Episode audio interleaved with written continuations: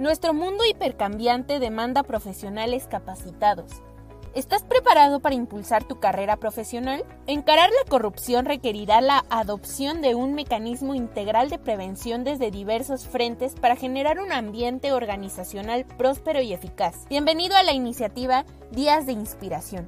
Fraude al desnudo con Marta Cadavid. Emisiones semanales, conductores expertos, transmisiones en vivo en nuestras redes sociales, YouTube, LinkedIn, Facebook, Instagram y Spotify. Invitados internacionales cada semana. ¿Estás preparado para un nuevo desafío?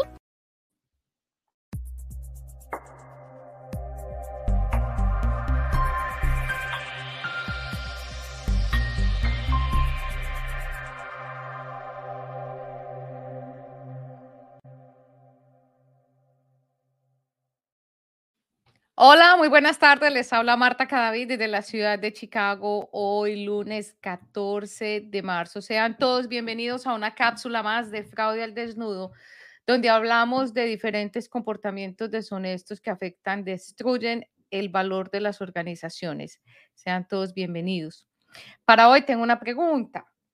Para las personas incluso que eh, no tienen ninguna organización o simplemente trabajan como empleados, quiero preguntarles algo con respecto al fraude y es qué tan preparada o considerada está usted o se encuentra su organización para enfrentar el reto del fraude, la corrupción, el del spilfarro y los actos deshonestos. Hago esta pregunta porque pareciera que la, la respuesta es muy obvia. Estamos preparados, tenemos todos los planes de contingencia, eh, tenemos programas de auditoría, eh, nuestra gente nunca se va a dejar tentar. Recordemos que el 90% de la población puede cometer actos de fraude o actos deshonestos. Es un riesgo altísimo. Nosotros lidiamos con una población altísima que tiene la tendencia a actuar de acuerdo a lo que siente o a lo que necesita. Sin embargo, eso se nos olvida. Entonces, esa pregunta es muy pertinente. ¿Qué tan preparados estamos o qué tanto consideramos nosotros el riesgo de fraude, de corrupción, de despilfarro y en general de actos deshonestos en las organizaciones? Cuando nosotros hablamos del riesgo de la administración de fraude, que eso suena por allá como muy rimbombante, pero para la gente que no tiene eh, como conocimiento o, o traigámoslo a palabras más sencillas y coloquiales, y es, si usted sabe que le va a pasar algo, pues usted trata de manejar esa situación catastrófica. Si usted sabe que en la esquina hay una persona que la está esperando para quitarle su cartera, su bolso, pues usted se crea toda una estrategia para evitar que eso pase. Se va por otro lado, toma un bus, se va en bicicleta, eh, se lleva otro tipo de cartera, se va acompañado o acompañada. Es lo mismo en las organizaciones. Las organizaciones todo el tiempo o las personas que administramos las organizaciones todo el tiempo tenemos que estar en función de cómo proteger a las organizaciones de esos actos, de esos eventos que son catastróficos y que destruyen el valor de las organizaciones. ¿Qué significa el valor? El valor es esa es más allá de las utilidades. El valor es la capacidad de la organización de generar flujo, de generar la viabilidad de la, misma organización en el tiempo. Una organización puede ser muy, tener, eh, eh, digamos, utilidades muy buenas, pero si esa organización está destruyendo valor a través de la aceptación de los actos deshonestos, en esa, esa organización no es viable en el futuro. Entonces, la creación del valor es tener claro que esos procesos, esos procedimientos son claros, son limpios, que la, gente trabaja con ética, que no se está la, organización no se está desgastando. Entonces, cuando hacemos esta pregunta, pues uno diría, ah, no, todos aquí estamos en contra del fraude. O es que eh, todos sabemos que es fraude. Resulta que no. Infortunadamente las cosas no funcionan así, tan bonitas. Eh, infortunadamente, en, no todas las organizaciones tienen ese punto de vista. Para dar esa respuesta tengo cuatro, digamos, aristas o cuatro posibles respuestas. Entonces, una respuesta que sería la más obvia es, oh no, nosotros aquí estamos súper bien preparados, muy bien preparados. La empresa en eso sí estamos full, contamos con un ambiente antifraude increíble, todo nuestro personal está entrenado para combatir el fraude, tenemos líneas éticas para que la gente, cualquier contraparte, nos cuente qué está sucediendo. Acuérdense que las líneas éticas o las, los canales de denuncias son la fuente primordial para encontrar fraudes y actos deshonestos. Aquí a todo el mundo le contamos que no nos dejamos tentar, que tenemos una actitud férrea frente a los actos deshonestos, tenemos un reglamento interno de trabajo, un código de trabajo o de ética para empleados que es súper severo. Si alguien decide cometer fraude o abuso organizacional, aquí pues hay unas sanciones ejemplares.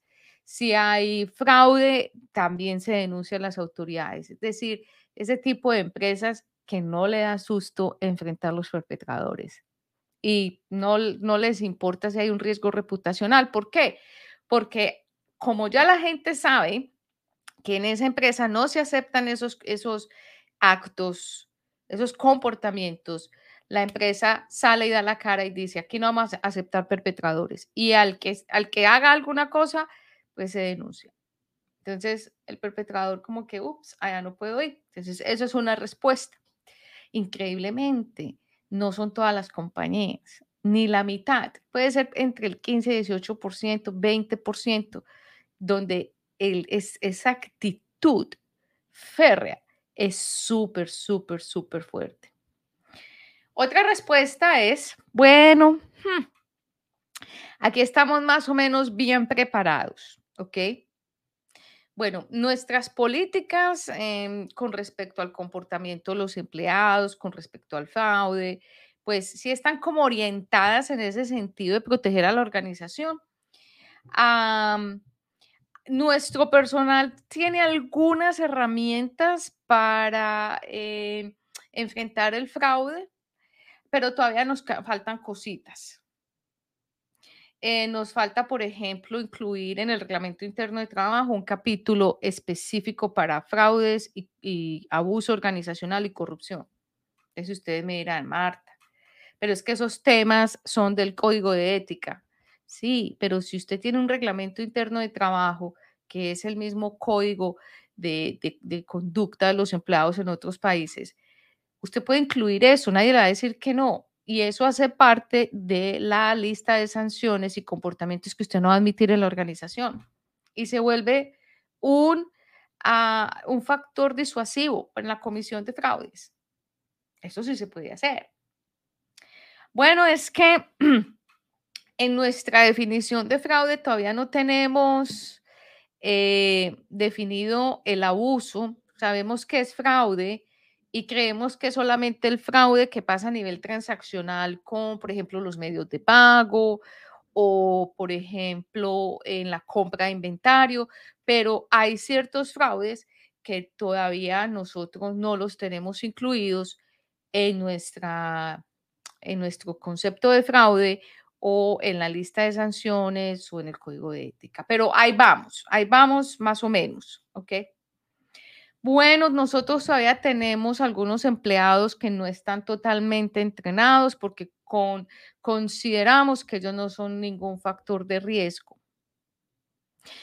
Y eh, eh, de pronto sí tenemos una línea ética, un canal de denuncias, pero eh, mm, eso nada más funciona como para los temas de acoso laboral y acoso sexual y, y ciertas cosas, pero todavía no le hemos implementado con los temas de abuso y de fraude.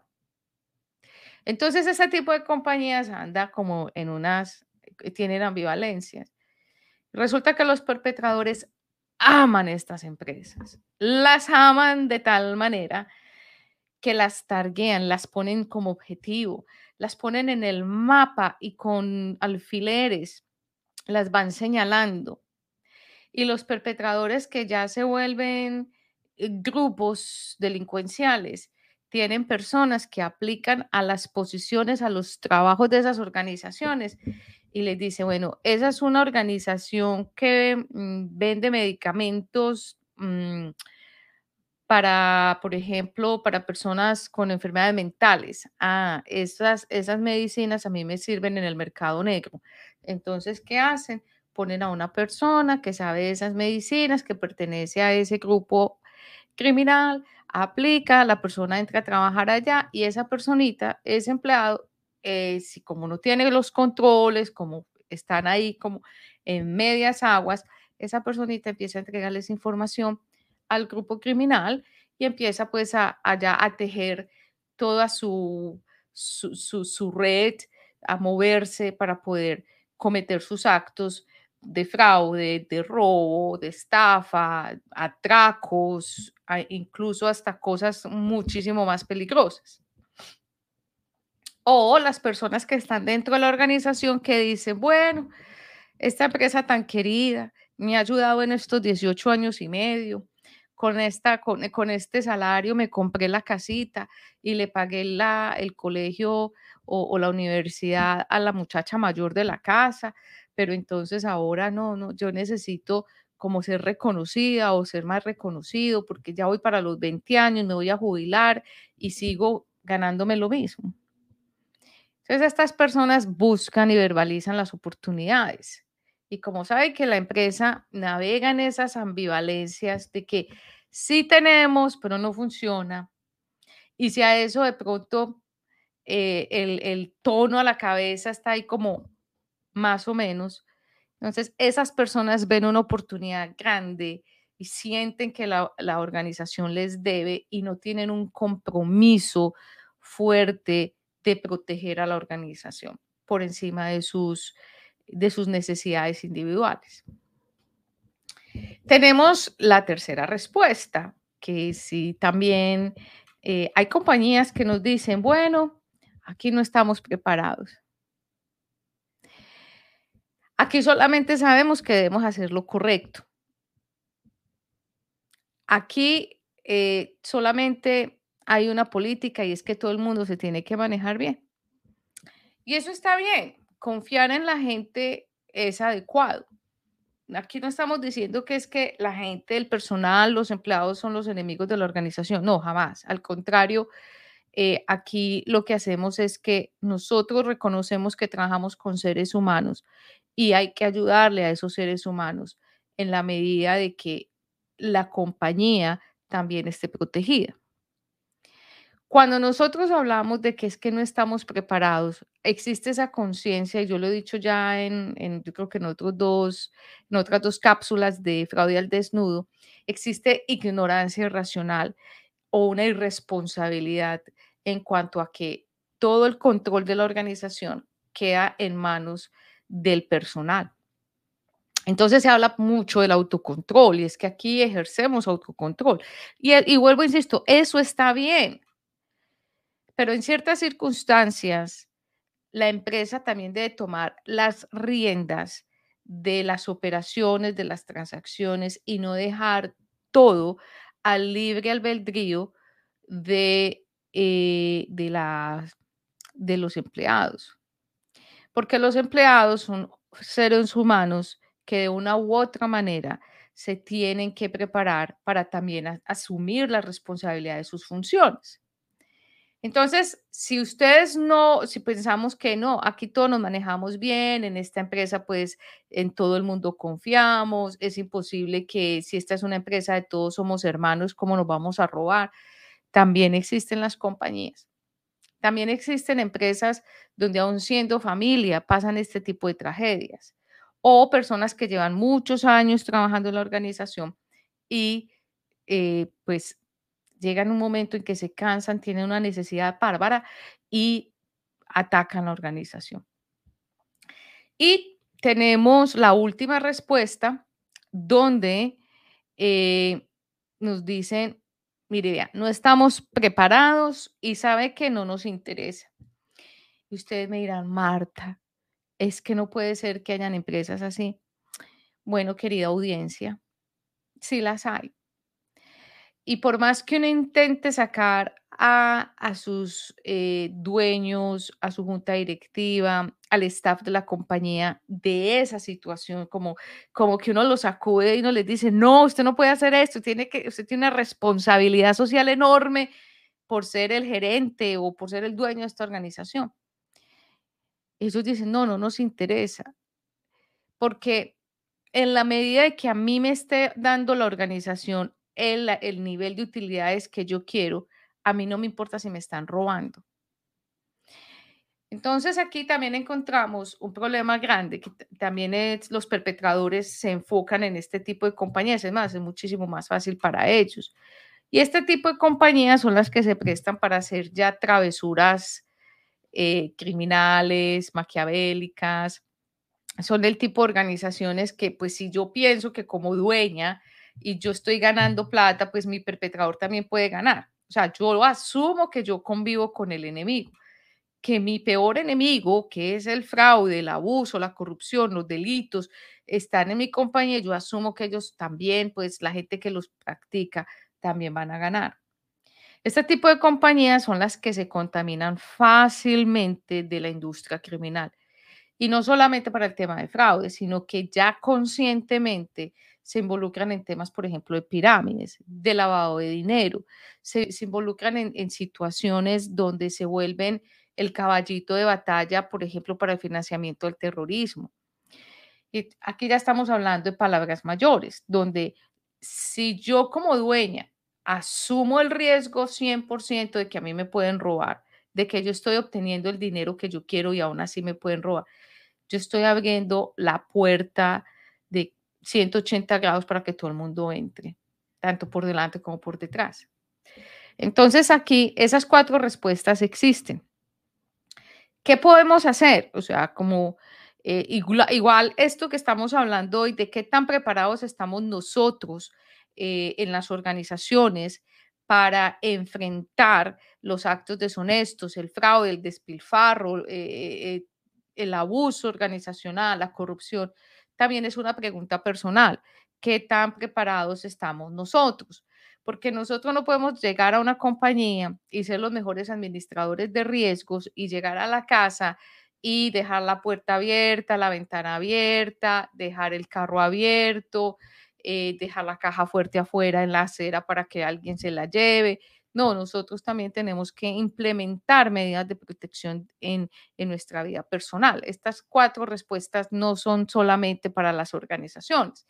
Y es la, pregunta que yo les hago a ustedes. ¿Ustedes están, eh, tienen, están bien preparados? O sea, saben que pertenecen a ese grupo de personas del 10% que nunca en la vida, nunca en la vida se dejarían tentar, eh, nunca harían un acto deshonesto. Eh, están como más o menos preparados, miramos, a veces sí, a veces no, dependiendo si es un, como decimos coloquialmente, es que si es un crimen chiquito, sí, si es un delito de paisaje, tal vez. Eh, si definitivamente decimos, no, yo depende de lo que a mí me pase, yo actúo, o el grupo de los otros 10% de la población que siempre están buscando cómo hacer la diligencia rara, en qué negocios raros se van a incluir. ¿Qué se puede hacer? O sea, eh, todas estas situaciones se pueden solucionar o mejorar. El hecho de que nosotros hoy no estemos preparados no indica que así nos vamos a quedar toda la vida. Y si no estamos preparados, mm, puede ser porque hasta el momento no ha pasado algo que nos quite la paz. Pero no podemos esperar, y esto sí es un llamado como a la conciencia, y es, uno no puede esperar a que le llegue una sanción de el, eh, de la Secretaría de Impuestos o del regulador de impuestos, de industria y comercio. No tenemos por qué esperar que nos pase una tragedia familiar para decir, ups, si yo hubiera hecho esto antes. Eh, la primera parte que yo considero es el tema de capacitación. Es el tema de entender cómo funcionan los delitos económicos y cómo esos delitos mm, le quitan el valor a las organizaciones, lo destruye, lo corroe y acaban con las organizaciones. Entonces, si nosotros entendemos, por ejemplo, cómo los actos de corrupción, los actos antiéticos dañan las organizaciones, tomemos entrenamientos y educación que, que vaya en esa misma línea. educación que vaya contra esos actos antiéticos. Entonces, certifiquemos el personal, entrenemos el personal, vamos a crear campañas donde el personal actúa ampliamente, eh, brindando, por ejemplo, eh, oportunidades de mejora. Muchas veces nosotros miramos el personal operativo, de logística, de una manera como que ellos no supieran qué está pasando en el resto de la organización y qué tan errados estamos. Y lo hablo por mi propia experiencia. Si ustedes quieren conocer, si ustedes quieren saber quién conoce más la organización de todo el personal, váyase para logística, para operaciones, es más, para la persona de servicios generales. Tal vez esas personas no tienen todos los cartones y todas las certificaciones que tenemos y, vemos todo tan técnico, pero como ven la simpleza, esas personas sí pueden determinar dónde están los vacíos y los, eh, los gaps de los controles internos. Entonces a esas personas hay que capacitarlas porque ya tienen la intuición que yo posiblemente perdí. Y si yo las capacito, esas personas van a ser un activo súper valioso porque le van a entregar a la organización esas oportunidades de mejora o donde hay que investigar. La capacitación y los entrenamientos también son esos momentos de verdad donde si se hacen en situ, es decir, para la organización, ahí muchas veces se vuelven consultorías. Entonces la gente levanta la mano, pregunta, y si se crea un ambiente confortable de seguridad, pues la gente se va a sentir muchísimo más cómoda y va a hacer las preguntas incómodas. Yo siempre le he dicho a la gente, vea, uno, eh, no hay nada más horrible que, o que genere más paranoia que una persona que no sabe nada de un tema, que, que es ignorante, que está, está no, no tiene conocimiento de un tema para nada, alce la mano y pregunte. Esas son las preguntas a las que uno se tiene que preparar. Entonces, esa es una, eso es una parte, tener ese entrenamiento, buscar eh, instituciones, por ejemplo, como Auditool, como el Instituto Internacional de Ética y Cumplimiento, que se dedican todo el tiempo a reforzar esos entrenamientos, ayudarle a las organizaciones a tener ese tipo de camino, pero igualmente para nuestra vida personal. ¿Yo qué voy a hacer como persona? ¿Será que yo uso bien mis redes sociales? ¿Será que yo estoy usando bien eh, eh, mi aplicación bancaria o financiera en el teléfono? ¿Será que yo uso bien mi computador? ¿Qué tal si yo empiezo a tomar cursos también de fraude, y abuso organizacional? Y les doy otro tip para hoy. Este tema también de cumplimiento es súper importante. Y hoy en día ya estamos hablando del tema de cumplimiento en derechos humanos. Y es que estamos atacando el tema del fraude, la corrupción, el abuso corporativo y lo que son los delitos económicos. está bien, pero resulta que el tema de acoso laboral y acoso sexual es rampante. Querida audiencia, ustedes no se imaginan el nivel de toxicidad que hay en las organizaciones. Es impresionante, impresionante. La gente se insulta, la gente habla mal de los demás, la gente eh, sabotea los procesos. A eso también hay que trabajarle porque eso destruye valor. Ese tipo de situaciones destruye valor en las organizaciones. Así que yo los invito a que ustedes tomen conciencia de esa pregunta. ¿Qué tan preparada está su organización o se encuentra su organización para enfrentar el reto del fraude, la corrupción, el despilfarro, eh, el abuso corporativo y actos deshonestos. ¿Está bien preparada? Más o menos. no estamos preparados y no nos interesa. Eh, muchas gracias a todos por conectarse el día de hoy. Eh, Adrián está aquí con nosotros en Facebook. Eh, buenas tardes, saludos desde Cuba. Gracias por la calidad de los temas que se tratan. Adrián es un, Adrián, es un placer siempre compartir con ustedes las mejores prácticas. Gracias, Gustavo, que está desde México. Carmen Alcira Vega nos dice, mi método es tener jefe de cada departamento que controle y rinda un informe. Sí. Somos, somos una cultura policiva infortunadamente, eh, cuando el gato no está, los ratones hacemos fiesta.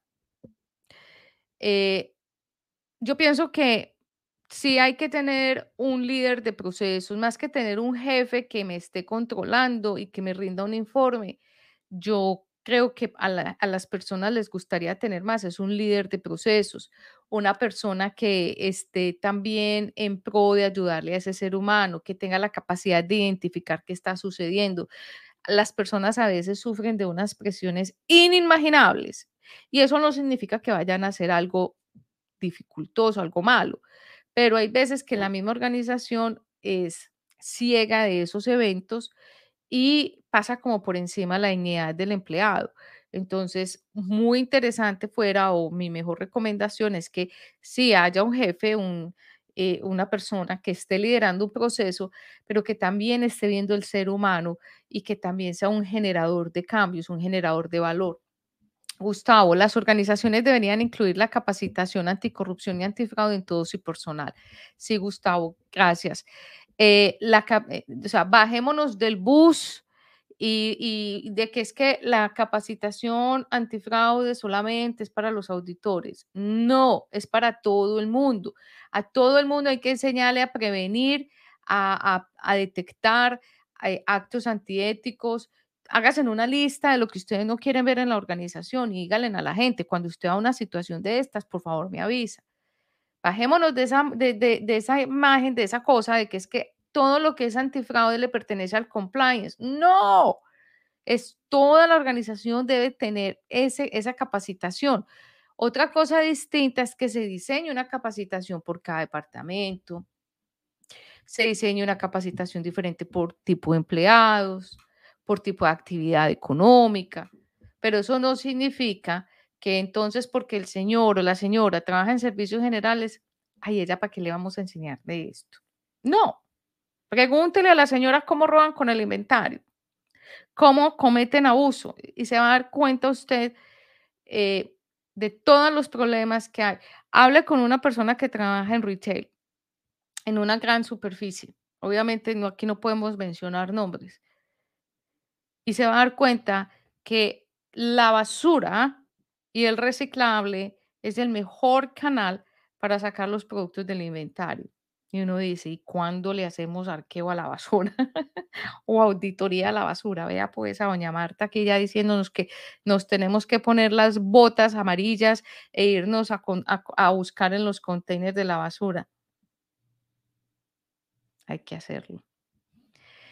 Eh, Caterine, gracias eh, por estar aquí. Cruz, buenas tardes, muy buena ponencia, saludos desde Guatemala. Y Jenny Pirir, que está aquí, qué excelente, siempre son temas de, suma relevancia, saludos desde Guatemala. Bueno, muchas gracias. Em, ya para cerrar, entonces los invitamos a que eh, se inscriban. gracias, Enrique el tema va desde de la presidencia, de la P de la presidencia a la P de la portería, sí.